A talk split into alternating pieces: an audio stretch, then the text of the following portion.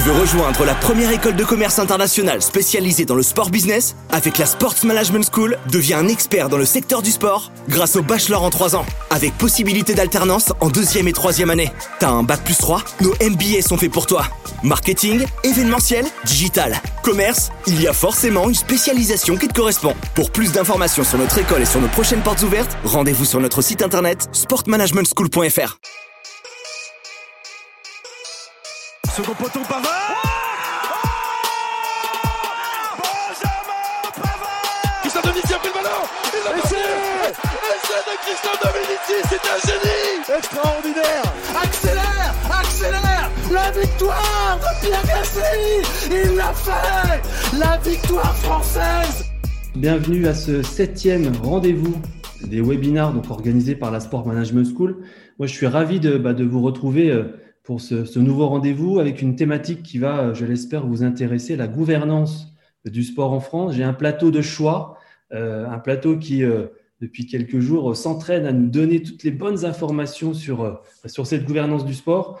J'ai laissé tout à chacun se présenter. Alors, l'objectif, c'est pas de, de passer beaucoup de temps en termes de présentation. On s'est donné 1h15 pour parler de cette gouvernance, mais comme on se l'est dit, on pourra en parler des jours et des nuits. Donc, euh, je vais commencer par euh, notre première intervenante qui est déléguée générale de Sportsora, Magali Tesnas Dumoncel. Bonsoir Magali. Bonsoir David, merci de, m'inviter. Bah, tu as tout dit. Voilà, pour me présenter, je suis déléguée générale de, Sportsora, qui est une organisation qui, regroupe à peu près 230 entités euh, euh, qui représentent des acteurs de l'économie du sport, des grandes marques partenaires du sport, des détenteurs de droits, des agences de marketing sportif, des collectivités, des médias. Euh, voilà, c'est tout cet écosystème que nous fédérons chez Sportsora. Merci beaucoup Magali. Deuxième personne importante, Laurent Martini, DG de Cosmos. Laurent, bonsoir. Du, du. David, merci, bonsoir à toutes et tous, ravi d'être là. Le Cosmos, c'est l'organisation patronale du sport qui fédère les entreprises et employeurs du sport, sport fédéral et associatif, sport professionnel et loisirs sportifs marchands. Je suis ravi d'être avec vous. Et à titre perso, je suis aussi président de la, partie amateur d'un grand club de handball et secrétaire général d'une ONG qui récolte des fonds pour lutter contre le sida. J'y tiens parce que ça fait partie de ma personnalité aussi. C'est important. Merci à toi.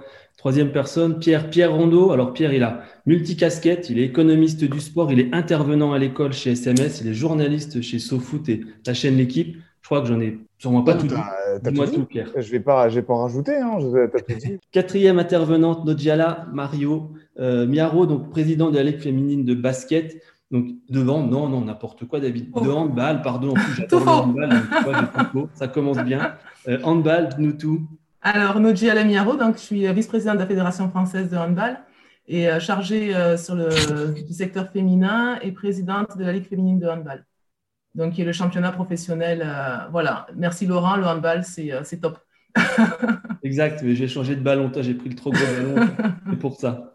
Et donc, je suis ravie d'être avec vous aujourd'hui. Nous aussi. Euh, dernier intervenant, on parlera de Anne juste après. Thomas Rémoller. Donc Thomas, tout le monde le connaît, ce qu'on attend tous le vendredi.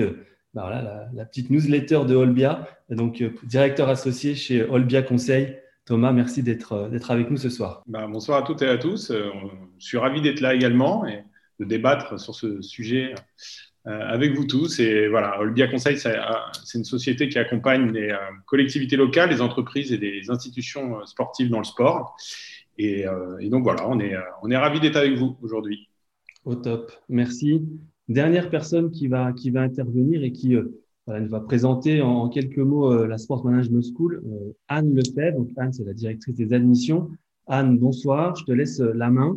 Et puis voilà, je me présenterai à la fin sans trop de difficultés. Merci David. Alors effectivement, je suis la directrice des admissions de la Sports Management School et j'ai vraiment la chance de conseiller, d'aider, d'orienter tous les, tous les jeunes, tous les étudiants qui ont envie d'allier à la fois leur passion et leur carrière professionnelle en regardant s'il y a des programmes de formation qui peuvent leur convenir. Au top. Merci Anne. Et donc, David Mignot, je suis le directeur académique de l'école. J'ai la, chance d'animer pendant euh, une heure, euh, une heure quinze maintenant, euh, ce, grand débat. Euh, Anne, est-ce que tu veux juste nous, présenter rapidement quelques mots de l'école ou tu veux qu'on le fasse à la fin, comme, comme vous le sentez Moi, je, je pense qu'on est tous au taquet pour, pour parler de gouvernance de sport. Comme, bah, écoute, si, si, vous voulez quelques minutes, je peux vous présenter simplement effectivement pourquoi la Sports Management School a vraiment plaisir et David, un des directeurs académiques, a participé à ces débats qui s'annonce enflammée. Alors, la Sports Management School, ben, pour que vous vous rendiez compte, parce que certains la connaissent, mais peut-être pas tous, peut-être qu'on a des parents euh, qui nous écoutent, euh, des jeunes autour de la table qui ont envie d'allier leur passion à leur carrière professionnelle, effectivement, c'est possible. La Sports Management School, elle a 10 ans, elle a été créée par des passionnés, et on le voit encore, elle est dirigée euh, par des passionnés tels que David, tels que Pascal, tels que Michael Tapiro. elle fait appel, alors elle est en permanence pluguée avec le secteur du sport, puisqu'elle fait appel à des enseignants et nous en avons aujourd'hui euh, avec nous euh, des enseignants qui effectivement ben, ont des cas très concrets, des exemples. Donc, euh, ça illustre vraiment ce qui se passe dans la réalité. C'est aussi une école qui est très portée sur l'international. On a des partenariats à l'international. On a des campus Sports Management School à, Lausanne, à Barcelone. Et ce dont on est le plus fier, c'est que 93% des diplômés travaillent dans le secteur du sport. Donc voilà, on est une école de commerce, mais vraiment dédiée au secteur du sport. Chez nous, ce n'est pas une école généraliste avec juste une petite option. Euh, ça coule vraiment dans l'ADN et vous allez encore euh, le voir ce soir. Brièvement, parce que le, but, ce n'est pas de rentrer dans le détail, mais si, ces choses-là peuvent vous intéresser, les programmes qu'on propose, puisqu'on va du bachelor, avec un bachelor management du sport, qui se fait sur trois ans. Donc, vous pouvez intégrer la Sports Management School après la terminale. Vous pouvez aussi intégrer en quatrième année, mais nos, bachelors 3 alors tout à l'heure, Pierre disait qu'il venait d'animer son dernier cours avec ses bachelors 3. Peut-être qu'on les retrouvera l'année prochaine, effectivement, parce qu'ils vont pouvoir choisir des, MBA spécialisés. Alors spécialisés ben, dans le sport business, hein, le marketing, l'événementiel, le e-sport, l'international. On a un programme anglophone. Et puis aussi, euh, David et Pascal avaient vraiment à cœur de créer des parcours 100% euh, euh, distanciels qui sont très prisés, notamment des joueurs professionnels qui, en font leur carrière et qui souhaitent se reconvertir ou avoir une activité complémentaire. Donc, on a quelques beaux profils en ce moment dans le hand, dans le rugby, de gens qui vont suivre 100% online, soit un bachelor, soit un MBA online, soit les deux dans la foulée. Donc, ils peuvent faire leurs entraînements, leurs leur, leur soirée chez le kiné et en même temps suivre leurs cours. Bon, voilà, sans aller vraiment dans le détail. On a une rentrée décalée, donc des gens qui sont en réorientation, c'est toujours possible aujourd'hui. On a des rentrées en septembre, on a des rentrées en janvier sur plusieurs programmes. Donc voilà, si vous êtes en train de vous poser des questions, soit pour la prochaine rentrée, soit en ce moment, ça coûte rien de se renseigner. On a vraiment des conseillers au niveau des admissions qui sont des conseillers en orientation. On en a un qui est un ancien de la Sports Management School, donc il sait très bien se mettre à la place de nos étudiants. Comment ça se passe pour entrer à Sports Management School? Bah, Très clairement, on va avoir un premier entretien d'orientation on va vous demander quelques éléments sur votre dossier, sur votre profil. David a préparé des questions pour connaître vos cultures du sport et autres. On a envie de connaître votre projet. Là encore, ça engage à rien. Et puis derrière, on a un entretien de motivation et euh, David après regarde les dossiers pour voir voilà quels sont les profils, quels sont les potentiels. Là encore, ça n'engage pas de, pouvoir se poser la question à un moment donné. Donc, euh, N'hésitez pas, s'il y en a parmi vous qui sont intéressés, euh, à nous contacter directement sur notre site Sports Management School. Il vous suffit de remplir juste vos noms, vos coordonnées et on vous recontacte dès le lendemain. Bon, voilà, c'était pour être brève, mais que vous compreniez aussi pourquoi la Sports Management School, euh, pourquoi j'étais présente aussi ce soir euh, sur ce thème-là. Au top, Anne, merci. On te retrouvera à la fin. C'est toi qui auras la, charge de poser les dernières questions à notre panel d'intervenants. Alors, on rentre dans le vif du sujet. Je crois que c'est un, sujet qui va nous passionner. La gouvernance du sport, elle a, beaucoup évolué hein, depuis le, mois d'avril 2019 avec euh, la création de, bah, de l'Agence nationale du sport. Euh, Laurent, peut-être Thomas, voire, voire Pierre, euh, effectivement, sur la partie économique. Que pensez-vous justement de cette, bah, de cette création, de cette nouveauté dans le paysage français du sport et de la gouvernance? En gros, quel est son poids de l'ANS euh, Qu'est-ce qu'ils font Qu'est-ce qui se passe euh, au niveau de, de cette agence? Laurent, allez, je, te sens, euh, je te sens bien sur le sujet. Thomas, je sais que tu, peux en parler en Magali également, mais je pense qu'on a tous l'occasion d'évoquer donc le poids de l'Agence nationale du sport. Qu'en pensez-vous? Nous, on est un membre fondateur, le Cosmos, dans le collège économique. L'idée est intéressante sur le papier. Hein, une gouvernance partagée à responsabilité répartie, pour prêter à la fois des questions du haut niveau et développement des pratiques pour tous. Après, comme toujours, des questions se posent. euh, quelles vont être les modalités opérationnelles de fonctionnement, c'est quoi le lien avec le mouvement sportif, les collectivités, les entreprises, euh, le, ministère des Sports, et quelle va être sa marge de manœuvre à la fois en termes de prise de décision et financière? Et là, de mon point de vue, tout reste à prouver. Thomas, qu'en penses-tu? Tu tu as ton idée sur, sur tout ça bah, Moi, ce que j'en pense, c'est que l'Agence nationale du sport est là et que Maintenant, doit faire, chacun doit faire en sorte que ça fonctionne. Euh, nous, ce dont on peut parler, c'est ce qu'on voit et ce qu'on connaît. Euh, je pense qu'il y a une chose qui a, qui a été notamment très positive, c'est l'impact euh, que l'agence a pu avoir dans les fédérations. Mmh.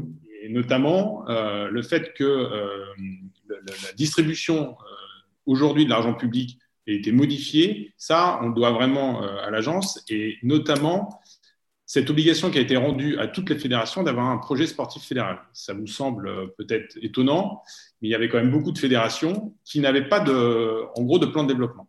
Mmh. Euh, et donc aujourd'hui, elles sont toutes dotées d'un plan de développement euh, qui, qui, s'appelle projet sportif fédéral et qui permet ensuite à leur club de recevoir des fonds de l'Agence nationale du sport avec de la cohérence entre la politique fédérale et la politique de, de chacun des clubs.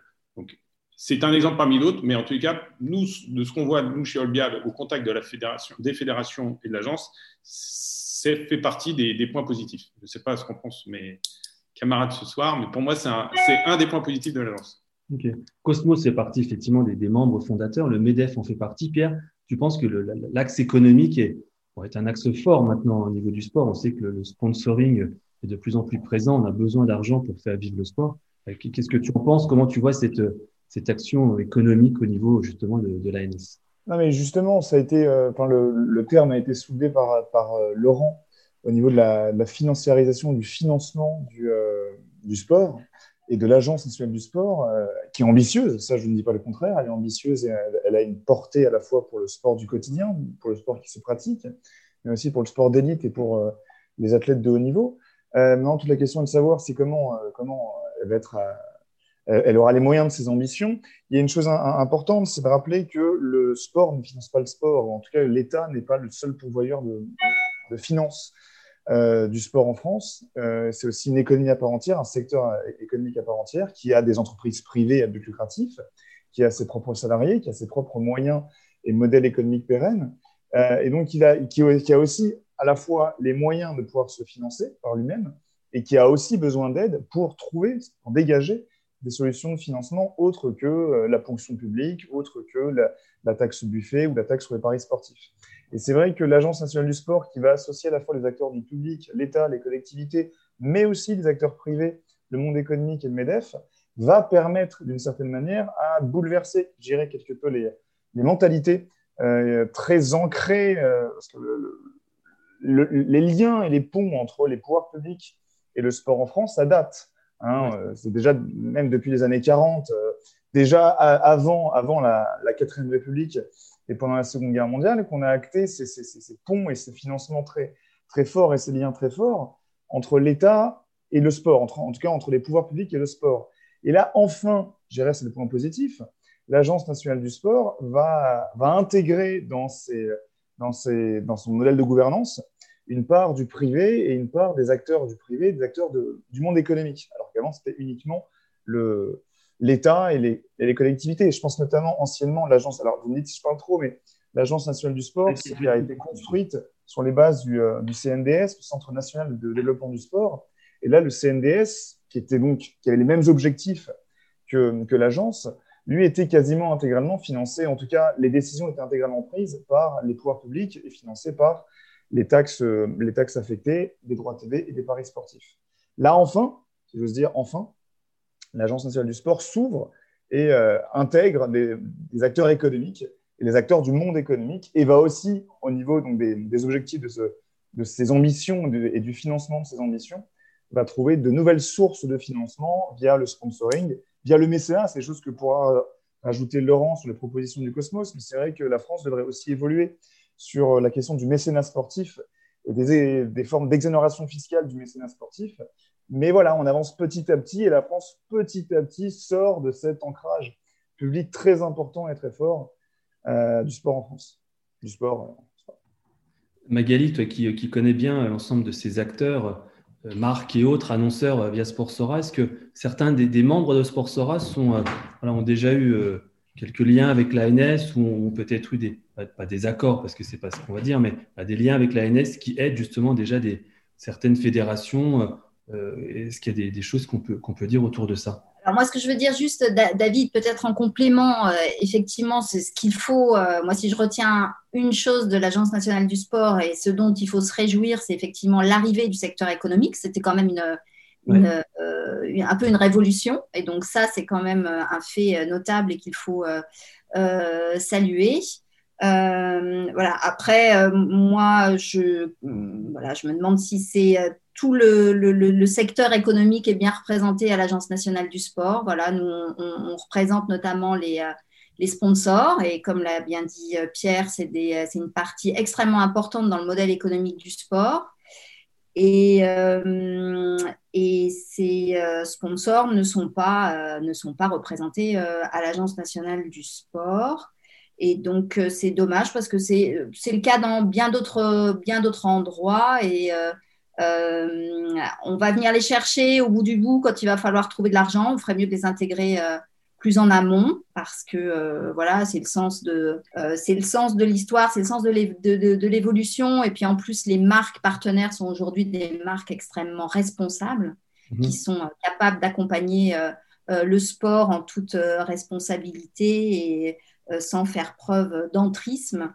Donc, euh, donc voilà. Donc, euh, moi, effectivement, bon, tout, le monde le sait, Sportsora a, fait, a souhaité rentrer dans ce collège du secteur économique. On n'a pas été euh, élu. Donc, c'est vrai qu'on est un peu, un peu déçu de cela et surtout parce qu'on représente, on représente une partie du secteur économique que sont, que sont ses sponsors et qui sont essentiels au modèle économique du sport. Mais on est par ailleurs très bien représenté puisque euh, nous sommes euh, Sportsora, notre, syndicat professionnel est le Cosmos. Euh, Sportsora siège au Conseil national du Cosmos et donc c'est le Cosmos qui nous, représente à l'Agence nationale du sport.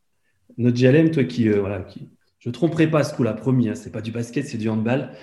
sur le hand, est-ce que tu as déjà eu un lien avec l'ANS Est-ce que, justement pour le, déploiement du, du sport et on en reparlera bien évidemment euh, des JO et tout ça. Est-ce que tu vois, toi, des, améliorations qui peuvent se faire euh, d'un point de vue sportif, bien sûr, mais d'un point de vue aussi euh, sectoriel ou même de sponsor? Moi, l'expérience que je vais vous donner, c'est une expérience concrète qu'on a vécue au sein de la LFH quand on a eu une problématique de diffusion télé. C'est l'accompagnement que l'ANS a pu faire pour que l'on puisse mettre en place, au travers de Sport en France, cette diffusion télé. Je pense que si on s'était retrouvé dans cette situation euh, sans ce dispositif euh, possible, on n'aurait peut-être pas eu la possibilité d'être diffusé.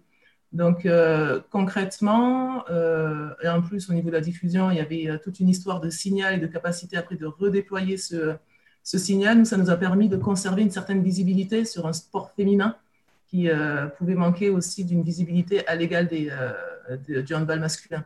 Donc l'expérience de la LFH a montré que à ce moment-là, euh, l'ANS a, a, été un plus pour pouvoir euh, rebondir. Je vais être un peu, un cash, mais si, c'était à refaire maintenant, on va dire quasiment un an et demi après, est-ce que l'ANS serait le, la bonne solution pour euh, la France et pour le, déploiement du sport français Ou est-ce que on peut toujours tout critiquer, tout améliorer, mais est-ce qu'il y aurait des choses à améliorer qui permettraient justement un meilleur positionnement? Pas évident à répondre, je, me doute, mais voilà, comment on pourrait améliorer tout ça et est-ce que c'est positif pour, euh, pour nous? Je, vois je vais faire une analogie rapide avec le monde politique. Thomas l'a bien dit tout à l'heure, euh, effectivement, on peut dire c'est, c'est, ça existe. Donc maintenant, donnons-nous donnons toutes et tous, dans la gouvernance ou ceux qui participent, les moyens de la réussite. Et je fais une comparaison avec la vie politique. Euh, Angela Merkel en Allemagne, elle termine son quatrième mandat. Ça fait 15 ans qu'elle est là peut penser ce qu'on veut de ce qu'elle de, ce qu'elle fait, mais c'est quelqu'un d'expérimenté, de calme. Faites le décompte depuis 2005 en France, le nombre de présidents de République et de premiers ministres. Et, je parle au masculin. le, temps long. Et maintenant, qu'est-ce qu'on va en faire et comment on va s'organiser Donnons sa chance au produit. D'accord avec Laurent. Euh, c'est un peu tôt pour faire un bilan. Et notamment, il euh, ne faut pas oublier que l'agence euh, du sport nationale du sport, c'est quand même deux jambes. Il y a une jambe sur qui est, sur le, financement du, sport pour tous, on va dire et l'autre quand même qui est sur le sport de haut niveau. et donc le, sport de haut niveau qui est piloté par Claude Nesta, on parle que de hand finalement ce soir, a sorti Ambition Bleue, qui est donc la nouvelle ambition du, du, sport de, de haut niveau en France euh, il y a maintenant je, environ un mois, euh, qui est encore en train d'être affiné par, euh, avec des, des, présidents de fédération, des DTN et, plusieurs athlètes. Donc, cette, cette, politique sur la nouvelle politique du haut niveau en France vient d'être appliquée, donc on ne peut pas déjà en faire un bilan. Ce bilan-là, en tous les cas, c'est le deuxième jambe sur le sport de, très haut niveau, avec la création donc d'un cercle de la, haute performance. On pourra déjà tirer des conclusions lors de Paris 2024. Parce que je crois qu'on est à peu près tous d'accord que ça va avoir, il va y avoir du mal à ce que ça ait un impact tout de suite dès Tokyo, même si euh, plusieurs choses sont mises en place pour permettre de, faciliter la vie des sportifs et des entraîneurs dès aujourd'hui. Mais ça, encore une fois, euh, faisons un bilan, mais un peu plus tard. Aujourd'hui, c'est un peu, un peu tôt pour tirer un bilan quand même de l'agence. Hmm.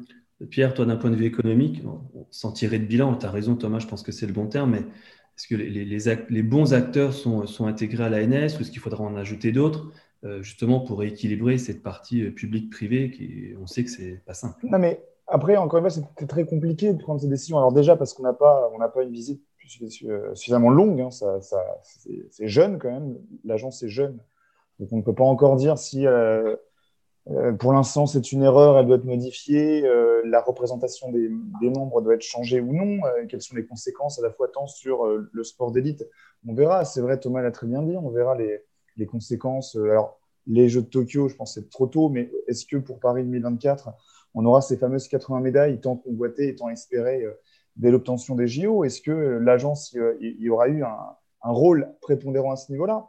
Euh, il faut laisser le temps avant de pouvoir juger l'objet. Il a le mérite d'exister. Attendons. Il faut, prenons un exemple très simple pour euh, au-delà. Là, je vais, sortir du cadre économique. Je vais, rentrer directement dans le sportif. L'Agence nationale du sport française s'est inspirée de l'Agence nationale britannique, anglaise, enfin britannique, créée après l'échec de la sélection britannique des JO d'Atlanta en 96 Rappelons-le, le Royaume-Uni en 96, aux Jeux Olympiques d'Atlanta, avait terminé 36e au tableau des médailles. 36e, un pays comme le Royaume-Uni.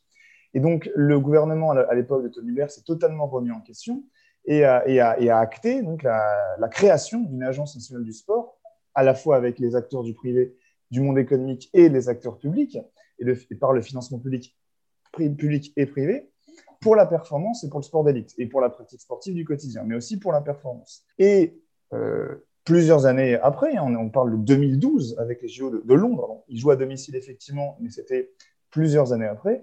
Au JO de 2012, le Royaume-Uni a terminé troisième au tableau des médailles. Donc il y a eu un succès sportif très important.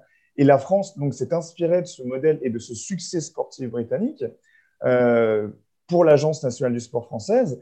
Et on pourra donc en tirer des conclusions, même pas pour les JO de Paris 2024, mais au moins en 2028, voire après en 2032. Après, on pourra poser des questions sur la pérennité des grandes compétitions sportives, sur euh, la continuité de ces, euh, de ces compétitions sportives à leur post-Covid. Mais ce qui est sûr, c'est que l'agence, avant de la critiquer, il faut attendre de voir ce qu'elle donne et ce qu'elle prouve comme, euh, comme, comme, comme, ambition. Après, sur le volet économique, encore une fois, je le répète, on le voit, alors Laurent pourra, pourra, en parler bien mieux que moi, mais on sait que pour l'instant, en période de, de, de pandémie et Covid-19, le sport pro et amateur crie, non pas famine, mais en tout cas tire à sonnette d'alarme.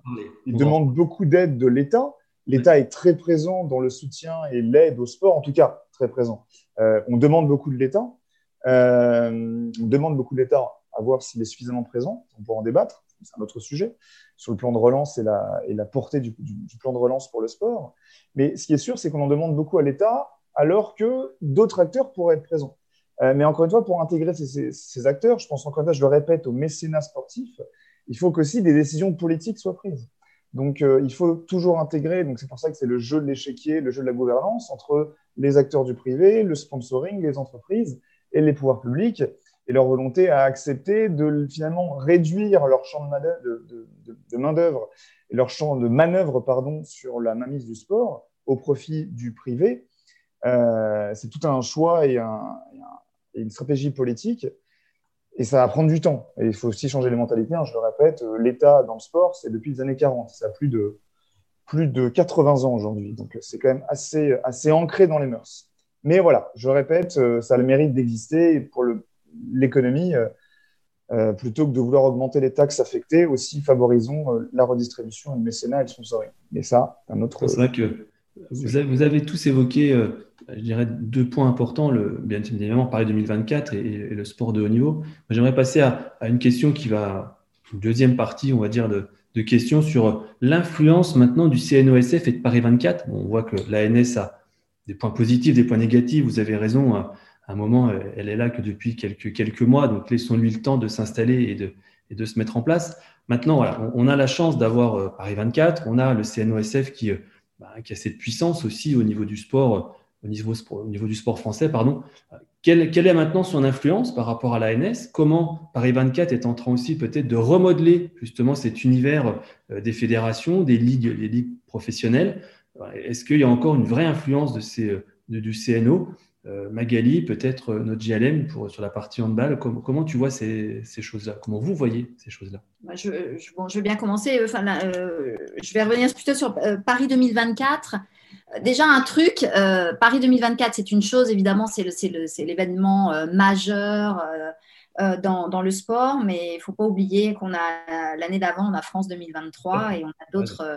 Voilà, on a d'autres grands événements que l'on va, va accueillir aussi dans, d'autres sports et notre challenge pourra revenir peut-être aussi là-dessus. C'est clair que c'est euh, ce sont des, locomotives essentielles, ces grands événements euh, sportifs internationaux. Je ne vais, pas, vais pas faire un cours, je laisse ça à, Pierre hein, sur les, grands événements sportifs internationaux. C'est lui, lui, le professeur.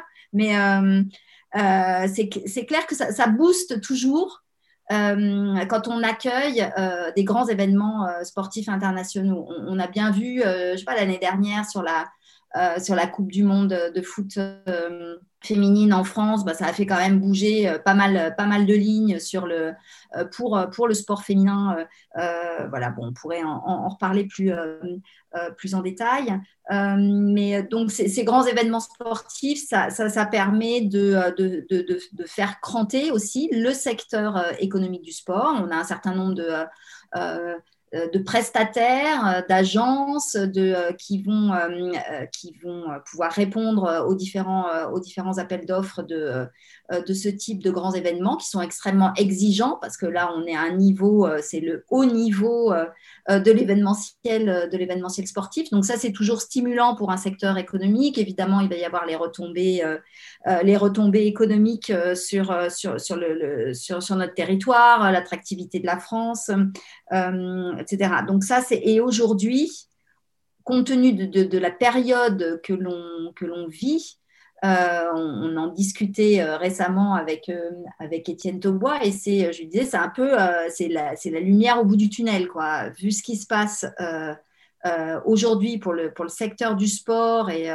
je vais pas parler des, détenteurs de droits, mais tout le, tout le secteur économique, toute l'économie qui, que génère le sport, qui est dans une situation extrêmement compliquée, on a cette perspective d'avoir ces grands, ces grands événements qui sont, des, qui sont des opportunités de business pour notre, pour notre secteur, et ça, c'est c'est essentiel. Voilà, donc après, en quoi ils vont euh, booster le, sur, la gouvernance. Je laisserai peut-être les experts euh, revenir, euh, revenir là-dessus, mais c'est vrai que ces, grands événements sont, sont, sont, essentiels. Ils nous, ils nous obligent. Ils nous obligent à aller, à aller plus vite, à aller plus fort. Effectivement, euh, Thomas a parlé de, ce qui est mis en place au, niveau, au haut niveau par l'Agence nationale du sport. Effectivement, il y a la perspective de Paris 2024. Euh, on serait peut-être pas, on se serait peut-être pas tourné vers le, modèle UK Sport, même s'il y a encore un, delta. Euh, aussi vite si on n'avait pas eu, si on n'avait pas eu Paris 2024. On a quand même la trouille de se prendre de se prendre une tôle en, nombre de médailles. Donc, euh, donc euh, voilà, c'est bien, ça, ça, pousse, ça pousse à aller plus vite. Ok, notre GLM sur le hand, la France a accueilli euh, des belles compétitions de handball. oui, tout à fait. L'impact, et justement, est-ce que Paris 24 va peut-être poursuivre cet accueil des grands événements? Ben, Déjà, concrètement, on espère que Paris 24 laissera un héritage au handball, mais à tous les sports, parce que c'est aussi ça, ces grands événements. C'est vrai que aussi bien nous chez les garçons que chez les filles, en 2017-2018, on a toujours euh, était dans cette volonté d'accueillir et de faire des grands événements. derrière, on a vu que ça avait des retombées économiques. déjà, au niveau du nombre de licenciés, ça booste le nombre de licenciés.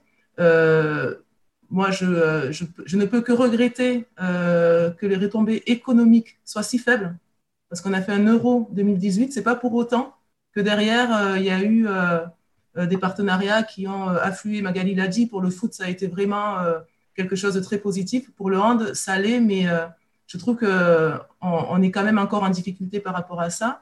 Donc oui, j'espère que Paris 24 va mettre vraiment en lumière les fédérations, tous les sports, va pouvoir faire aussi en sorte qu'on ait une économie, qu'on ait des partenariats. Euh, et aussi, c'est un peu mon attente aussi vis-à-vis de, de l'ANS, hein, c'est nous accompagner aussi dans, cette démarche-là. Mais, euh, mais c'est vrai que derrière, euh, il y a toute la mise en place de Paris 24, et puis après, derrière, c'est comment on va continuer à construire et à, à prendre cette aspiration que Paris 24 va nous, va nous amener. Aussi bien en termes de visibilité, il y a une réflexion vraiment à avoir de manière globale qu'au niveau économique. Thomas, Laurent, Laurent, Thomas, est-ce que le CNO a, encore une influence sur la gouvernance du sport française ou malheureusement, elle, cette institution qui est bah, très importante l'a perdue ou, ou, elle s'étiole un petit peu à cause de bah, tout ce qu'on vient de se dire euh, Ce qu'il faut avoir en tête, c'est que c'est euh, quand même le, le, CNOSF et notamment son président Denis Masseglia qui a voulu la création notamment de cette agence. Donc, est-ce qu'il a perdu de l'influence avec la création de l'agence? Sachant que c'était une de ses demandes, euh, c'est possible, j'en sais rien. Euh, encore une fois, je ne veux pas me défausser à dire que c'est trop tôt et je ne veux pas me défausser derrière le fait que ce sont peu, on, parle que de mes clients là, donc c'est un peu complexe. Euh, non, au-delà de tout ça, je pense que ça a été une demande forte du, CNO. Je crois que c'était même dans le premier programme de Denis Masseglia, donc en 2008. Donc voilà, il s'est toujours battu pour ça. Donc je ne pense pas que c'est permis, au, enfin, ça a entraîné une perte d'influence du CNOSF. Je ne pense pas parce que jusqu'à présent, et pour avoir assisté souvent à des euh, euh, conseils d'administration euh, avec mes, anciennes, mes anciens jobs, que ce soit au ministère ou au, CNOSF, les CA du CNDS, c'était une chambre d'enregistrement. Donc, je ne sais pas comment ça se passe aujourd'hui, mais en tous les cas, à l'époque, la ministre avait de toute façon la majorité des voix, mmh. le ministre. aujourd'hui, à l'agence, je crois que c'est moins le cas, et c'est même plus le cas. Donc, il y a une vraie discussion qui, doit, qui s'opère. Donc, ne serait-ce que ça, je pense que ça augmente plutôt l'influence du monde sportif globalement à l'intérieur de, l'Agence nationale du sport et dans la gouvernance du sport. Bien sûr. Laurent, tu. Euh... Ouais, oui, bien sûr, bien sûr, bien sûr. J'ai un avis. Je, je, continue de filer les métaphores. Elle a été Renan tout à l'heure, elle sera américaine maintenant. L'ancienne devise jusqu'en 1958, c'est E pluribus unum de plusieurs, faisons un, faisons société. Donc évidemment, le CNESF, le mouvement sportif français, a un rôle majeur à jouer. Et je pense qu'il y, a plein d'opportunités. Euh, effectivement, faut saluer la volonté de Denis Masseglia. Après, on est à un tournant. Il va y avoir de nouvelles élections. Pendant cinq ans, euh, le, CNESF euh, vit aussi avec Paris 2024. Hein. il y a ce rapport un peu particulier de ville haute. Et je dirais que la principale réussite du mouvement sportif, c'est demain de fédérer et d'associer autour. Parce qu'aujourd'hui, ce que moi, je peux déplorer, on dirige avec Philippe Diallo, président, un organe de lobby. il y a de plus, le sport ne pèse quand même pas encore énormément, hein, on quelques pourcents du PIB, mais on est beaucoup à vouloir parler au nom du sport. Et c'est assez symptomatique quand le président de la République a réuni des acteurs. On était 25 dans une pièce, alors qu'à un moment, pour le monde de l'entreprise française, eh ben, il y a le MEDEF, la CPME et l'UDP. Donc, comment est-ce qu'on se fédère, bien sûr, autour du mouvement sportif? Et je pense qu'il va falloir se réinventer. Euh, on parlait de la place des femmes tout à l'heure, je pense que c'est extrêmement important. Le e-sport arrive et euh, il faut voir que les pratiques vont être complètement chamboulées avec les pratiques individuelles, avec le coaching qui se fait, qui se fait au quotidien. Et puis, n'oublions pas, il y a neuf mois, on, se serait dit qu'on se réunirait tous comme ça. Euh, tout va s'accélérer. Donc, oui, le mouvement sportif a un rôle majeur à jouer, le CNESF évidemment, mais peut-être en se réinventant, en ayant une perspective 2030-2035 euh, pour préparer la suite et trouver de nouveaux modèles économiques. Le lien est, canon. On ne l'a pas répété, Laurent, mais tu, me donnes parfaitement le, lien avec Pierre, justement d'un point de vue économique. Est-ce que justement le, CNO ou surtout Paris 24 va, va, avoir une influence positive sur euh, cette gouvernance du sport ou malheureusement, bah, ça à l'inverse, ça risque d'être plus compliqué Influence, influence ou non, ça je, le temps le dira. Non, mais c'est vrai qu'au niveau de la, de la nécessité, alors ça, ça, se joue aussi à travers la gouvernance et à la capacité à pouvoir se remettre en question et à pouvoir s'imposer des réformes et une, et de nouvelles perspectives d'avenir dans le futur, c'est vrai que le sport, au-delà de Paris 2024, le sport en lui-même va devoir s'imposer une révolution et une nouvelle manière de, penser et de, faire.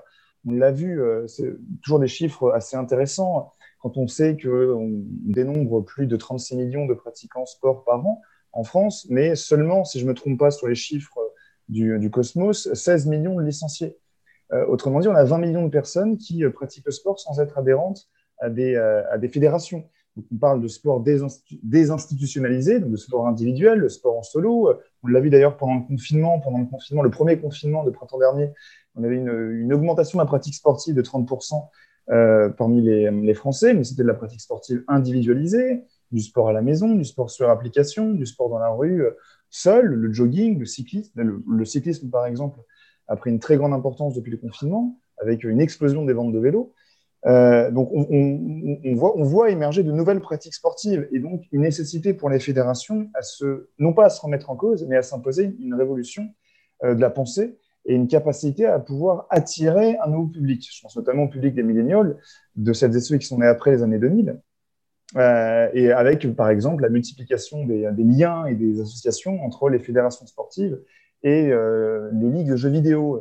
Très récemment, si je ne me trompe pas, c'est la fédération de basket qui a organisé un tournoi de jeux vidéo pour attirer à la fois les jeunes euh, et euh, dans le basket et euh, montrer que c'est une fédération moderne. Idem, le CIO a, entamé des, liens et de la connexion avec les organisateurs de, de, compétitions de jeux vidéo. Donc voilà, il y a une véritable nécessité de se réinventer et je pense que les outils de la gouvernance et les moyens dont est organisée la gouvernance devraient permettre, j'espère en tout cas, devraient permettre d'acter euh, ces, motivations de changement. C'est vrai qu'initialement, c'est ce que disait Thomas à l'époque du CNDS, c'était une simple chambre d'enregistrement où l'État, quoi qu'il arrive, avait tout pouvoir, euh, tout, prenait toutes les décisions, des décisions politiques seulement sur l'avenir du sport et du sport d'élite. Bah, on ne pouvait pas discuter, on ne pouvait pas euh, prendre parti, ou en tout cas défendre tel ou tel projet. Dorénavant, le débat a lieu, et d'autant plus au-delà du débat et du modèle de fonctionnement de la gouvernance de l'agence et du sport français en général, se pose la quasi-obligation de se réinventer, parce qu'on est en période de, crise pandémique, de crise économique, mais aussi de nouvelles façons de consommer le sport, de plus en plus. Moi, le premier, par exemple, alors que je censé être ma passion et mon métier principal, je ne suis pas licencié au sein d'un club. Euh, je, je, pratique le sport qu'on appelle le sport individualisé, le sport désinstitutionnalisé, alors qu'on devrait soutenir la pratique sportive à travers une fédération ou un club et pour permettre aussi la survie de nombreux clubs en France et des, nombreuses associations qui sont euh, la plupart, non pas en péril, mais en très grande inquiétude financière. Donc il faut les aider et les soutenir. Euh, donc voilà, je, balance comme ça beaucoup de choses pour le mmh. débat, euh, alors que pas beaucoup de temps. Mais en tout cas, voilà, il y a une nécessité de se réinventer. À, croire qu'on a vraiment répété, parce que c'est exactement la suite sur laquelle je voulais qu'on puisse débattre. Bon, si on est en face ce soir, euh, comme ça, sur un webinaire, bah, c'est malheureusement qu'on ne peut pas encore euh, faire tout ce qu'on veut. Hein. On est encore confiné avec euh, toutes, les, difficultés que ça peut poser. et on se rend compte que bah, le sport est un des acteurs les plus, durement touchés par rapport à, ce confinement. Sport pro, ok, mais surtout sport amateur. Quand on lit un peu la presse, on voit qu'il y a énormément de difficultés. Il était annoncé hier soir que peut-être la Coupe de France de foot ne se ferait pas. Donc c'est quand même quelque chose de très fort. Donc, la, suite, avez, je pense que vous allez comprendre, c'est euh, le sport amateur en période de crise, ben, quelles, quelles, sont les conséquences de la crise sanitaire, comment ça, ça évolue. On voit les fédérations qui ont de plus en plus de mal à, licencier euh, ben, des sportifs. Euh, peut-être dans le handball, on va en parler, ce qui est justement ces, ces difficultés liées à la crise sanitaire, principalement au sport amateur. Qu'est-ce que vous en pensez? Est-ce que quelles sont les conséquences que ça va avoir? Peut-être des changements aussi par rapport à cette gouvernance? Notre JLM, si tu veux peut-être nous donner quelques infos sur, sur le handball. Euh, est-ce que justement il y a eu il y a plus de difficultés de, de, licence ou, d'autres choses qui se mettent en place par rapport au sport amateur? Ben, Là concrètement, euh, nous on a une perte des licenciés et on voit que sur des, euh, sports, il y a des sports comme les sports de combat qui, qui ont des pertes de licenciés énormes, énormes depuis cette crise sanitaire. Nous, au handball, on est à 15% de notre perte de licenciés. On a une crainte qui est importante, c'est comment on va pouvoir redémarrer l'activité handball, comment on va pouvoir renouer ce lien avec ces, euh, licenciés parce que euh, ben là, euh, on a essayé pendant le premier confinement et moi, je le, sais encore plus parce que j'ai ma fille qui fait du hand, c'est comment les entraîneurs peuvent être en, relation avec, avec leurs jeunes joueuses, joueurs. ça, c'est quelque chose qui a été très compliqué. Donc, ça va avoir pour les amateurs énormément de conséquences. Et il va falloir qu'on arrive à, à reconstruire très rapidement ce lien, à réattirer, réattirer à nouveau les, les, amateurs dans les, dans les salles de sport. Maintenant, c'est sous quelles conditions et comment on va pouvoir le faire? Parce que la pratique d'un sport, c'est de la régularité. Ce pas des moments qui sont comme on a pu le vivre, premier confinement, on a l'espoir de repartir et puis après, paf, deuxième confinement. on ne sait pas trop l'avenir. On espère bien sûr qu'on n'ira pas, sur pas sur une troisième vague, mais la saison va être très compliquée par mmh. rapport au, euh, au, club amateur. Les clubs professionnels euh, ont réussi à, continuer leur compétition. Donc, on est euh, avec euh, des protocoles sanitaires très stricts, mais on a, réussi à conserver ce lien. Les amateurs sont vraiment dans des moments de rupture qui sont, pour moi, je trouve, très violentes. Et il va falloir qu'on arrive à, retrouver un peu, ce chemin-là. Je rejoins Pierre sur le côté très innovant. Il va falloir innover. Moi, je vois le handball. Avant, on parlait que de handball sur un terrain de hand 7 contre 7. Là, maintenant, on parle des handball. C'est-à-dire qu'on essaye aussi de diversifier la pratique du handball, le beach handball, le hand 4, le handfit. On essaye vraiment d'ouvrir à, euh, à, un public beaucoup plus large. Mais, euh, mais effectivement, euh, aujourd'hui, on a une grosse inquiétude par rapport à notre, notre secteur amateur. Le modèle économique risque de changer aussi s'il y a moins d'argent entre guillemets qui rentre via les licences. Comment justement permettre cet équilibre financier des clubs, bien évidemment des fédérations? Mais là concrètement, il faut aussi être conscient qu'il y a des clubs qui vont mourir. Donc, euh, c'est, euh, le modèle économique sera à réfléchir euh, aussi, mais malheureusement, il y a des clubs qui vont peut-être pas, qui, vont, qui, ne pourront pas survivre à cette crise sanitaire. Donc, c'est aussi comment réfléchir à un modèle économique qui permet de, de, garantir une, une, pérennité aussi pour, pour ces clubs. Mhm. Donc, je pense que là, aujourd'hui, on est vraiment sur une réflexion non seulement sur le modèle économique, mais sur aussi la gouvernance. Après, on pourra aborder le côté plus sport féminin mais il y a aussi toute une réflexion et, euh, je pense aussi tout un accompagnement euh, à avoir par rapport euh, à, des, sports qui sont encore trop fragiles aujourd'hui. Je suis d'accord on, parlera du sport féminin avec tout ce que tu es en train de faire justement sur la mutualisation euh, du sport féminin et tout ça dans la dernière partie de notre, notre webinaire. Laurent, est-ce que tu veux réagir un petit peu sur euh, cette partie, justement, les conséquences de cette crise sanitaire sur le sport amateur? Ouais, le, format est compliqué parce que moi aussi, j'aimerais dire beaucoup de choses, mais notre Jalem a, dit l'essentiel là. C'est vrai qu'il euh, y a un risque de décrochage. Il y a mm. des conséquences économiques très fortes surtout sur des business models euh, dans le monde associatif fédéral qui ne sont pas encore complètement assurés, hein, très dépendants de la subvention d'une collectivité territoriale et, euh, et des adhésions. C'est pour ça que la saison précédente était plus simple, parce qu'au mois de mars, quand tu t'arrêtes, tu as déjà fait l'essentiel de tes rentrées. Là, tu t'arrêtes à un moment où tu avais toutes les adhésions euh, qui allaient se faire. Donc, pour l'instant, l'État, les collectivités jouent leur, jouent leur jeu. Après, c'est on a besoin de perspectives. On a besoin de, protocoles sanitaires stricts, notre Jalem l'a dit. On a besoin de poursuivre le dialogue avec l'État hein, pour se dire oui, le sport fait partie de la solution et, non pas du problème. Et alors, un peu tarte à la crème, se réinventer. Notre Jalem aussi, je réfère beaucoup, c'est aussi mon sport, mais elle a totalement raison. C'est pas un handball, c'est des handballs. Nous, nous, dans mon club, on met en place tout un tas de pratiques. Bien sûr, on s'appuie, on s'appuie sur les aides de l'État. On dialogue avec nos adhérents pour leur dire on est aussi une entreprise.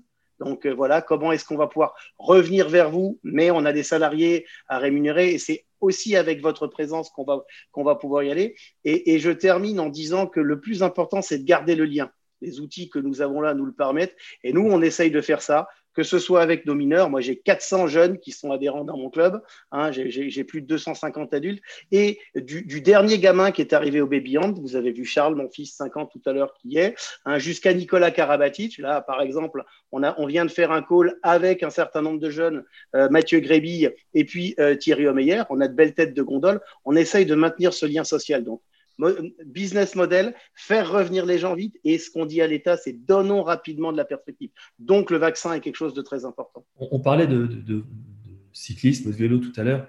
Est-ce que justement, il n'y a, pas des disciplines qui permettent de, poursuivre cette action via le digital, via on peut parler de Swift ou, d'autres. C'est vrai qu'avoir un ballon entre les mains et se lancer, on ne peut pas le faire dans une caméra.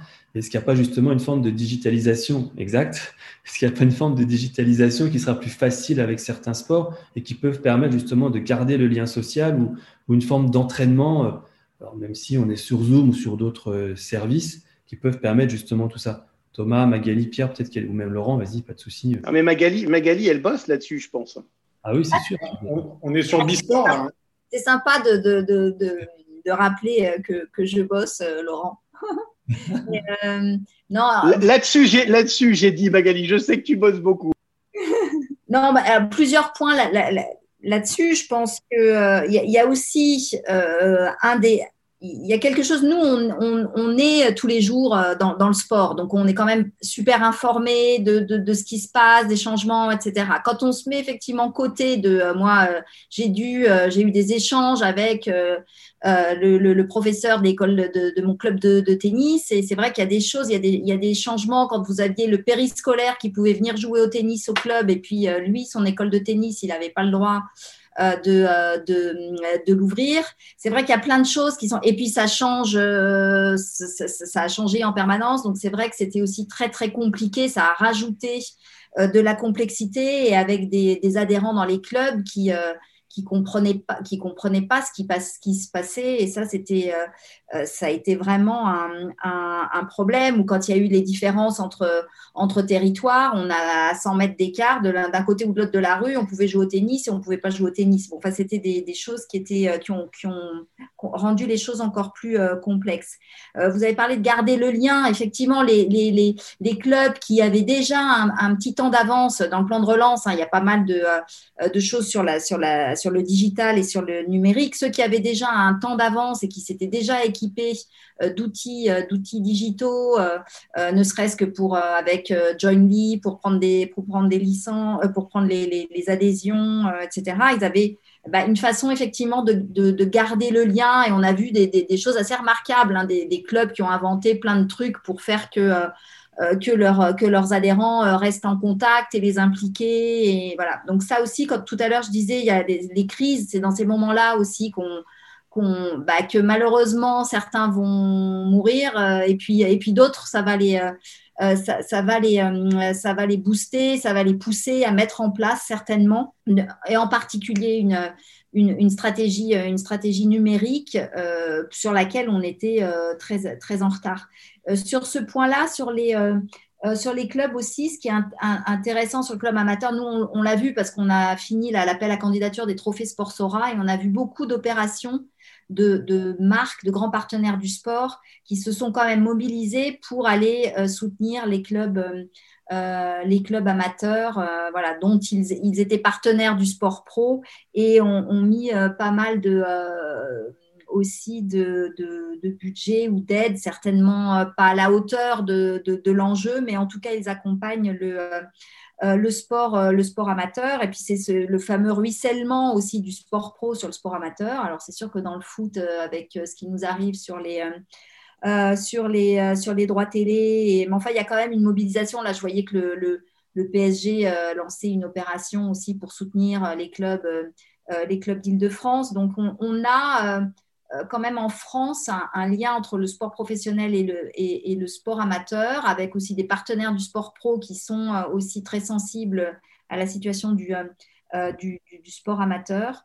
Et voilà, il faut espérer que ce lien-là joue, son rôle, le rôle qu'il doit avoir entre le, sport pro, le secteur privé et le, secteur, et le secteur amateur. Mais évidemment qu'il y, a énormément de choses. Donc, Pierre, tout à l'heure, je crois, on, a parlé sur le, euh, le basket, a, mené à bien tout un, plan euh, euh, sur, les nouveaux clubs. Je, plus, je crois qu'ils appellent les clubs 3.0. voilà, donc je pense qu'il y, a certaines disciplines ou certains clubs, parce que je pense que ça dépend aussi beaucoup de, des bénévoles, parce qu'il faut rappeler que ce sont quand même des bénévoles qui sont à la tête de, de, ces, de ces, clubs euh, euh, amateurs pour la, pour la plupart. Euh, donc voilà, ça, dépend beaucoup aussi des, des, personnes, de ce qu'elles auront été en capacité de mettre en œuvre. Et là, et Laurent le sait bien, parce que c'est une, des choses qui me tient à cœur, c'est de pouvoir aussi aider aujourd'hui le sport, euh, le sport amateur, les clubs, à aller euh, comprendre comment on peut obtenir des aides sur les aides de droit commun, là, et en particulier sur le digital, parce qu'aujourd'hui, euh, si on n'est pas, à mon avis, Bac plus 15 ou accompagné d'un grand cabinet d'audit, ça, devient compliqué pour aller chercher des, des aides. Et là aussi, il y a tout un travail à faire pour aider le sport amateur à aller chercher euh, les, millions et les millions d'aides qui sont, qui sont disponibles et mis en place par le gouvernement euh, actuel et dont j'ai peur qu'ils ne soient pas utilisés par le sport parce que euh, détenus en grande, en grande majorité par, des bénévoles qui sont absolument remarquables mais qui n'ont pas forcément ni le temps ni les capacités d'aller chercher ces, ces aides-là. Pardon, j'essaye toujours de faire bref. Donc, je veux juste rebondir sur ce que dit Magali là. On peut démultiplier hein, dans une réunion. Elle a raison. Nous, c'est notre boulot au Cosmos. Hein, donc, l'ensemble des dispositifs sont décryptés euh, sur, sur, notre site internet. Quand même, les pouvoirs publics ont fait beaucoup de progrès et aujourd'hui tout est relativement accessible. Mais justement, il faut aller, il faut aller demander euh, et euh, ça c'est le premier point. Donc il faut le faire et nous on vous accompagne pour ça. Et juste une, une autre petite métaphore pour un peu, un peu l'histoire. La convention collective du sport dont nous on s'occupe au Cosmos avec l'ensemble des partenaires sociaux, elle, elle, elle a une histoire récente. Elle, elle, a 15 ans et elle a été initiée il y a 25 ans et elle part d'un principe de solidarité qui est que le sport amateur fédéral, le sport professionnel et l'événementiel sportif marchand sont interdépendants. Et, ils, appliquent, ils appliquent la même norme. Donc aujourd'hui, oui, il faut que les dirigeants associatifs pensent à se faire aider. Et effectivement, il y a des opportunités, que ce soit sur le front de solidarité ou l'activité partielle. C'est pas toujours simple, mais n'hésitez pas à vous faire aider parce que les fonds de droit commun existent et sont disponibles. Thomas, je vais me permettre une, question euh, par rapport à tout ce que tu nous envoies les vendredis sur Olbia. Est-ce que tu as, peut-être deux, trois actions au niveau du, sport amateur que tu as en tête, euh, ce qui, ce qui s'est fait déjà peut-être sous le premier confinement ou maintenant, justement pour sauver ce lien social, sauver euh, les clubs, peut-être de, deux, trois petites, euh, trois petites choses sympas à nous dire au travers de tout ce que tu dégotes comme pépite chaque fois qu'on reçoit la newsletter? Pour être sûr de rien rater, je vous invite à vous abonner. Hein, comme ça, Il faut... rien, de, rien ne vous échappera. Ben déjà, il y a eu beaucoup de clubs je pense qu'ils ont utilisé, euh, comme le disait Magali, euh, les nombreuses startups euh, françaises de la, de la Sportec, et notamment on est sur Bisport, donc parlons de Bisport, en fait, faisons un peu la pub de Bisport. nos amis de Bisport. Donc voilà, donc il y a, je pense qu'il y a eu beaucoup de clubs qui, avaient, qui ont utilisé, qui ont, monté, qui ont, qui ont créé une page sur, sur Bisport et qui on permet de, ça permet justement également d'organiser ce, ce, ce, type d'échange entre nous de façon assez simple. Donc je pense que c'est un outil qui est assez sympa pour, notamment pour pour, mettre à disposition de l'ensemble des, euh, euh, du monde sportif. Euh, je voulais juste revenir une, toute petite seconde sur ce que vous disiez tout à l'heure sur, sur les clubs. sur les clubs amateurs, on a fait une étude avec le CDES pour, pour le CNOSF. D'ailleurs, David, je, pourrais te l'envoyer si tu ne la connais pas pour, pour l'ensemble de vos étudiants. c'est quand même assez intéressant de voir qu'il y a 80, quasiment 90% des clubs qui ne sont pas employeurs. Ça, je pense que Pierre euh, pourra, euh, pourra en parler un peu plus euh, si ça vous intéresse. Mais globalement, les clubs qui ne sont pas employeurs, alors je vais peut-être dire un truc qui ne va pas faire plaisir à tout le monde, mais a priori, ils devraient survivre. ils n'ont pas eu énormément de dépenses. c'est surtout les clubs employeurs qui, sont, qui sont bien plus fragilisés. Et évidemment, là, ça devient des, vraies entreprises avec, avec des risques financiers qui sont, qui sont assez importants. Je souligne quand même qu'il y a eu de, voilà, Laurent l'a dit tout à l'heure, je pense que l'État aussi a fait euh, grandement à jouer son rôle. Euh, on préférerait tous qu'ils nous permettent de, reprendre tous une activité euh, normale plutôt qu'ils nous donnent de l'argent. Je pense que l'ensemble des. On est tous à peu près d'accord là-dessus. Maintenant, je pense qu'il y, a eu beaucoup de une grosse politique de soutien. donc ça, c'est assez, c'est quand même assez important et il faut le dire. Mais voilà, je pense que finalement, dans le monde sportif, les clubs, il y en a beaucoup qui vont quand même s'en sortir. Euh, ceux qui sont quand même assez impactés, et là, peut-être que, euh, je ne sais pas qui pourrait en parler, peut-être autour de la table, peut-être Laurent euh, ou Magali, mais ce sont notamment les fédérations, parce qu'en fait, il y a surtout beaucoup, beaucoup moins de licences, et il y a beaucoup de fédérations qui sont vraiment dépendantes des licences. Donc, donc voilà, je pense que c'est évidemment une crise majeure pour beaucoup d'acteurs. voilà, moi, mon point, c'est de dire attention, il y a quand même aussi beaucoup de clubs amateurs qui, voilà, je ne vais pas vous donner tous les chiffres qu'on a, pu, euh, qu'on a pu sortir, mais il y a quand même plus de, deux tiers des clubs dont le budget est 10 000 euros. Euh, avec un énorme soutien euh, public, notamment des, villes qui sont les premiers soutiens. Donc voilà, je ne dis pas que tout va bien, hein. je dis juste qu'il faut, il faut quand même replacer un peu les, voilà, tout dans son contexte et notamment de parler des, chiffres que Pierre manie si bien. Pierre, Laurent, Laurent, Pierre, ce qu'il y a sur les fédérations, je sais pas, euh, il faut féliciter notre Jalène d'ailleurs euh, au, passage. Euh, Peut-être elle, sur. C'est vrai, moi juste, oui, les fédérations sont dépendantes des licences pour leur business model. Et comme en plus en ce moment elles peuvent pas être diffusées ou pas terriblement jouées, on peut se poser la question pour les partenariats. Mais moi j'ai déjà pas mal parlé, donc je laisse peut-être d'autres s'exprimer. J'aurai plein de choses à dire quand vous reviendrez me voir. Laurent. Pierre, vas-y si tu veux. Ah non, moi, j'aurais bien voulu laisser parler Laurent. Et, Parce que non, mais en, plus, le Cosmos a, a, déjà, a, déjà, sorti des études justement sur l'impact économique de la crise et sur l'effet pour les clubs et les fédérations. Donc oui, c'est impactant. Et je rejoins ici Thomas. C'est vrai que on, a, on, on s'inquiète énormément sur l'impact social et sociétal euh, du confinement et de la crise sanitaire auprès des clubs amateurs, euh, et même le risque à terme d'absence de fidélisation, de lien social qui peut être fait euh, dans la pratique sportive. Mais d'un point de vue strictement économique, effectivement, là où, le, là où il y a une plus grande inquiétude, c'est à, à l'échelon professionnel ou semi-professionnel.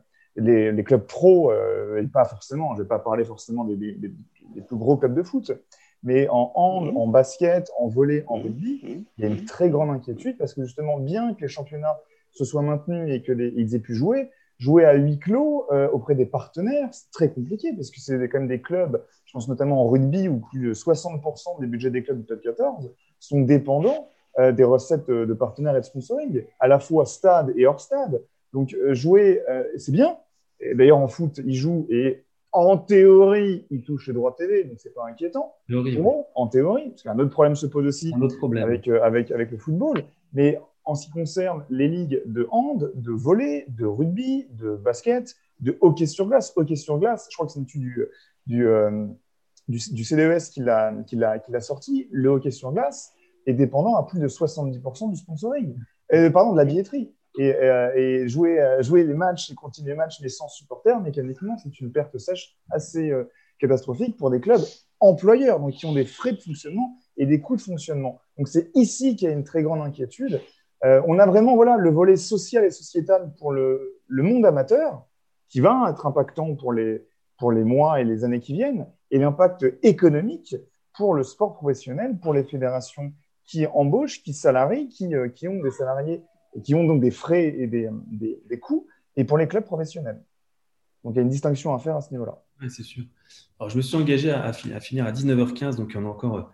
Je sais qu'Anne euh, a reçu quelques questions, donc on, je laisserai la parole tout à l'heure. Il reste une question et je pense que ça va être intéressant pour finir. Euh, L'avenir des fédérations et justement ces institutions après 2024. Alors, je sais que Jean Dialem, tu, tu, travailles justement sur cette partie-là au niveau du sport féminin pour rassembler hein, le sport féminin au travers des ligues, au travers de toute cette partie. Donc, est-ce que c'est justement euh, peut-être une, méthode, un modèle à, travailler pour que les ligues se regroupent en elles? Alors, euh, on parlait sport féminin au niveau des fédérations. Est-ce qu'on peut avoir un petit peu plus et bien évidemment aller sur l'avenir des fédérations, des institutions après 2024 Ouais, je, je, je, vais juste me permettre de compléter ce qu'a dit Pierre. Effectivement, aujourd'hui, euh, même les clubs professionnels survivent euh, à cette crise sanitaire, mais c'est la saison prochaine qui va être compliquée, qui va être encore plus compliquée que cette saison, parce qu'on a des aides de l'État euh, qui nous ont permis de compenser, mais comment les partenaires, nos partenaires, par rapport au huis clos et à cette perte de visibilité, en sachant que nous, au niveau du monde, on n'a pas de, de droit télé, on va réussir à survivre à tout ça. Donc, il y a vraiment cette problématique. Et, euh, et, je le rejoins aussi également sur la notion de. Euh, il y a un côté économique, mais euh, moi, je suis sensible au côté social et humain. Et le sport, c'est vraiment quelque chose qui, qui va au-delà de, de, ce côté économique. Et, et moi, j'accompagne les sportifs de haut niveau au CREPS. Et je peux vous dire qu'il y, y, a vraiment quelque chose qui, qui est impactant pour eux dans leur, dans leur avenir professionnel, dans la motivation et de, ne serait-ce que dans leur bien-être. Donc, il y a tout ça qu'il faut aussi considérer. Et en reprenant euh, donc la casquette plus fédérale, euh, oui, aujourd'hui, euh, si la crise sanitaire a eu quelque chose de positif, c'est que ça nous a réunis. ça nous a réunis entre les fédérations, alors plus versant féminin, où aujourd'hui et encore cet après-midi, on, peut se, on peut se réjouir d'essayer de, de, construire ensemble un projet, que ce soit du côté professionnel jusqu'à l'amateurisme jusqu'aux amateurs. Donc, on est vraiment sur cette notion de filière et de, travail transversal où on aura des, des, thématiques qui seront sur la gouvernance, sur le business, euh, sur la visibilité. Donc, euh, on a bien compris que de toute façon, seules euh, les fédérations, on ne va pas réussir à, à faire avancer comme on le souhaite ce mouvement. Donc, on essaye vraiment là de, de se réunir, d'essayer de, d'être force de proposition avec une trame concrète. Et, et, il me semble, j'ai l'impression, en tout cas aujourd'hui, qu'on arrive à créer quelque chose qu'on avait tenté de faire dans le passé, mais que finalement on n'avait pas réussi parce que, comme l'a dit Laurent, hein, aujourd'hui on a été 25 à être, à être accueillis par le président, mais euh, on a du mal à se, à se fédérer et à faire euh, en sorte que, qu'on ait des porte-paroles qui nous, euh, qui nous défendent et qu'on sache, voilà, qu'on soit tous derrière ce mouvement-là. Mais, mais ce qui est compliqué vraiment aujourd'hui par rapport à la problématique du, du sport féminin, ben, c'est déjà ce manque de cette fragilité économique, parce qu'on a des clubs qui ont des modèles économiques déjà très différents, qui dépendent certains de subventions, d'autres qui ont des partenariats privés. comment on va pouvoir harmoniser euh, les choses, comment on va pouvoir faire en sorte d'accompagner au mieux tous ces, euh, différents modèles économiques, comment on peut euh, crier un peu haut et fort au sein du sport féminin? Sur sa visibilité. Donc là, on sait qu'il y, a des, il y a des fonds qui sont, qui sont présents, on sait qu'il y a des aides qui sont mises en place. Je pense qu'il faut aussi qu'on réfléchisse à comment on peut innover. C'est-à-dire qu'aujourd'hui, on le voit encore, le digital a, a pris une place importante. Et la visibilité ne se résume pas qu'à une seule façon. Euh, donc, je pense qu'il faut qu'on arrive à diversifier un maximum euh, nos, euh, nos, canaux de visibilité. Donc, il y a tout ce, tout ce modèle-là de, de, réflexion qu'il y a à avoir, mais c'est vrai qu'aujourd'hui, cette crise sanitaire, elle a eu au moins une chose positive, c'est de pouvoir faire, on est tous dans la même galère et on sait qu'il va falloir qu'on travaille ensemble. Et peut-être qu'on aille chercher aussi des partenaires tous ensemble. Parce que quand on parle du sport féminin, pourquoi cliver forcément les différentes pratiques sportives? C'est vraiment une réflexion qu'il faut avoir aussi.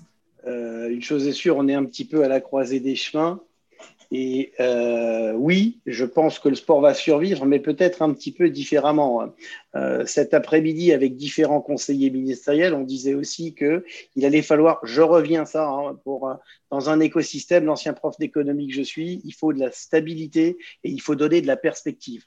Aujourd'hui, il n'y a pas vraiment de stabilité et les perspectives, et je le comprends parfaitement, je ne suis pas médecin et on voit bien qu'on découvre quelque chose. Je pense que le sport va devoir adresser plusieurs problématiques et, et, elles nous traversent toutes et tous. Exemple, pratiquant libre ou pratiquant encadré euh, dans un club. Est-ce que l'objectif des pouvoirs publics est le même que celui que nous, on recherche à travers les employeurs et les entreprises qu'on porte? Je ne réponds pas, je pose la question. Un sport qui se regarde ou un sport qui se pratique? On voit bien qu'aujourd'hui, un certain nombre de sports qui se pratiquent ont du mal à trouver des diffuseurs. Et, ce, et comme l'a dit Nodjalem tout à l'heure, on, doit trouver des solutions qui sont, euh, passons à l'expression Nodjalem, des pis-aller, parce que c'est pas rentable économiquement, mais ça permet au moins d'être diffusé. Sport ou e-sport Regardez quand les. Moi, je ne suis pas un spécialiste, mais tous les grands événements de e-sport font salle comble. Et pas n'importe où, à l'accord Hotel Arena. moi, à 52 ans, qu'est-ce que, qu'est-ce que je peux encore comprendre à ça? Euh, je vais même être encore un petit peu plus cash, donc mes propos n'engagent que moi. Euh, référons, euh, référons, à des événements sportifs. Est-ce qu'il faut un sport euh, compensé télévisuel pour vieux, intégré socialement et riche, ou un sport de masse pour plein de gens, mais qui, ont accès et pour tout le monde, mais hors de contrôle, soit médiatiquement, soit en termes d'événements? Et enfin, comment on rassemble amateurs, professionnels et organisateurs d'événements. Je termine juste par un point très important. Oui, les associations vont survivre, mais je pense un peu différemment. Oui, on peut s'inquiéter pour, euh, pour, pour le sport euh, professionnel. Je fais un parallèle entre le spectacle vivant et le sport et l'événementiel sportif. Aujourd'hui, JL Event, numéro un mondial de l'événement sportif, n'a un carnet de commandes qui est quasiment vide jusqu'en septembre 2021. C'est pareil pour les théâtres privés, pour les festivals et les organisateurs de musique. Donc là, très vite, il va falloir revenir parce que sinon, on va perdre ce lien, les gens vont perdre les habitudes. Et je voulais terminer là-dessus, il y a un très grand parallèle à faire dans les métiers, dans les pratiques, dans les modes de consommation entre le mode de la culture et du sport. Il ne faut pas les opposer, mais au contraire les associer. Laurent, merci beaucoup pour euh, cette intervention. Magali, je t'ai vu tout à l'heure euh, appuyer sur le micro, le passer en, pas en mute, mais en, en on t'entend pas, Magali. Il faut que tu repasses ton micro. Ah, euh, c'était pour euh, réagir à ce que disait euh, notre Jalem, parce que quand j'ai vu, j'ai appris dans la presse, peut-être dans la, peut dans la fameuse newsletter d'Olbia d'ailleurs, que Nadia Allen était à l'initiative d'une voilà, d'une mutualisation des, des, différentes ligues professionnelles féminines qui souhaitent travailler en commun sur un certain nombre de sujets. bah, j'ai pris contact avec, avec elle parce que pour la féliciter de cette initiative, je trouve que c'est super. Euh, je me dis que là, bah, c'est peut-être. Euh, alors, euh, messieurs, ça va peut-être pas vous plaire, mais si quand même, je suis sûre. C'est de dire, j'espère que les, femmes vont peut-être être moins bêtes que, les hommes là-dessus et, et qu'on est parti en retard sur le sport, sur féminin, mais peut-être que ça va nous servir. On va arriver, on, arrivera peut-être mieux sur un certain nombre de, euh, sujets.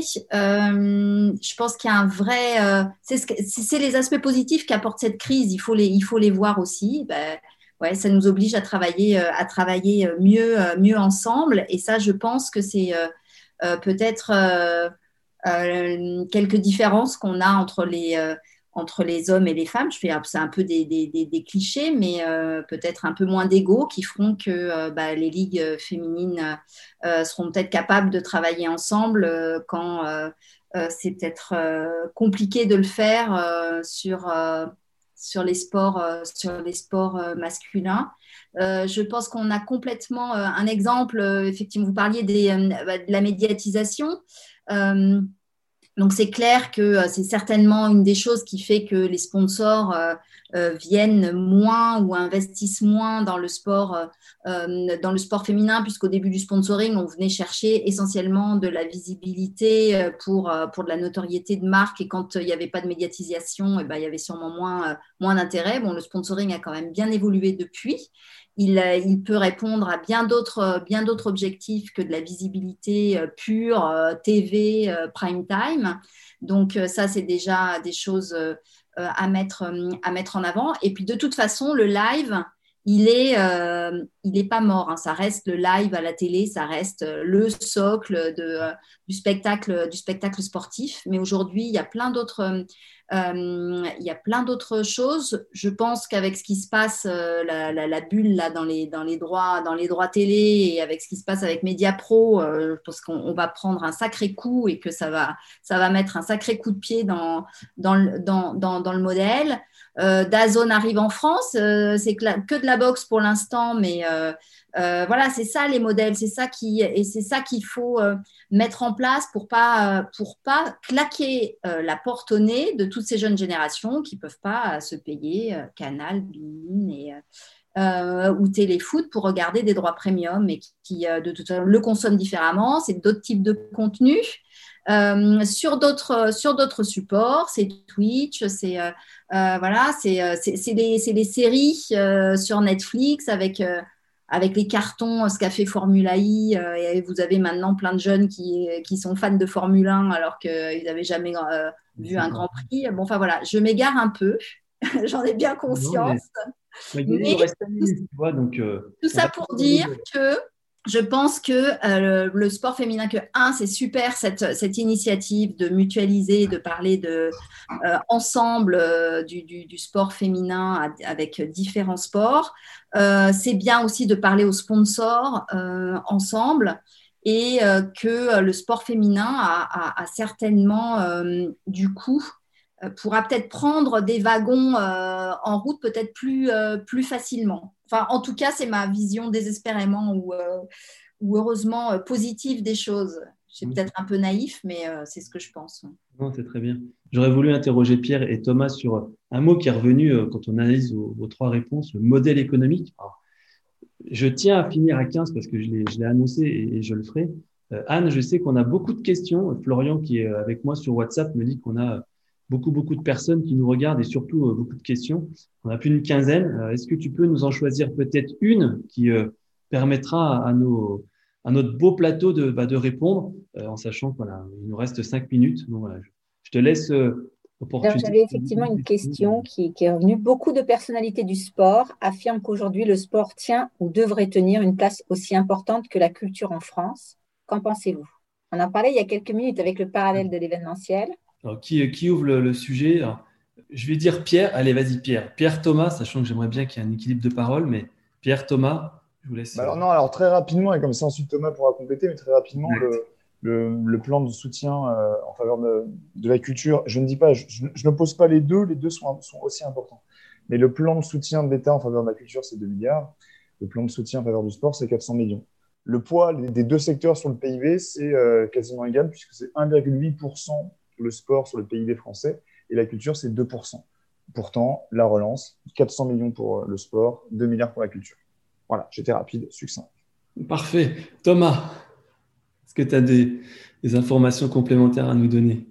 Euh, Non, non, non, j'aurais pas beaucoup de plus d'infos à vous donner. Euh, euh, je peux rien dire sur la culture. Euh, la ministre de la Culture actuelle était euh, ma ministre quand j'étais en cabinet ministériel il y a 10 ans. Donc voilà. Je ne suis pas surpris en tous les cas qu'elle soit en capacité de bien défendre son secteur. Euh, moi, je veux bien dire un, petit complément, David. Je pense que euh, si tu me, je pense que c'est une, faute dans la, dans la, dans la communication, parce qu'effectivement, quand le plan de relance a été annoncé et qu'on a vu 2 milliards pour la culture et, euh, et 400 millions pour le sport, on s'est dit, mais effectivement, euh, on est vraiment très très mal, très très mal traité.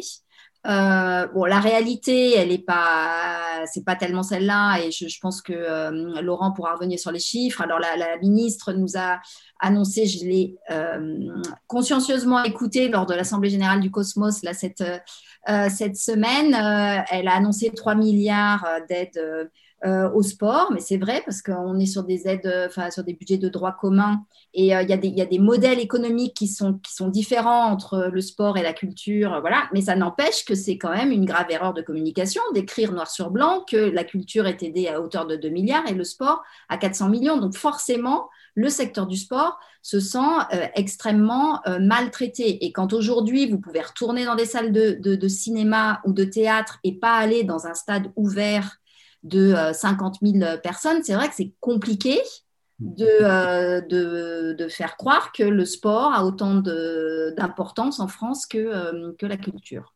Laurent, tu veux, tu veux rebondir sur la question de Jalen Non, mais juste effectivement, je, je, partage ce que vient de dire Magali et, et, et j'entends hein, l'interprétation qui en est faite par Pierre.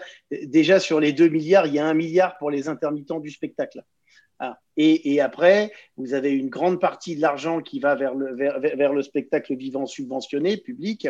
Et c'est vrai que le spectacle vivant privé, qui attend ces 200 millions, ils ne viendront que l'année prochaine.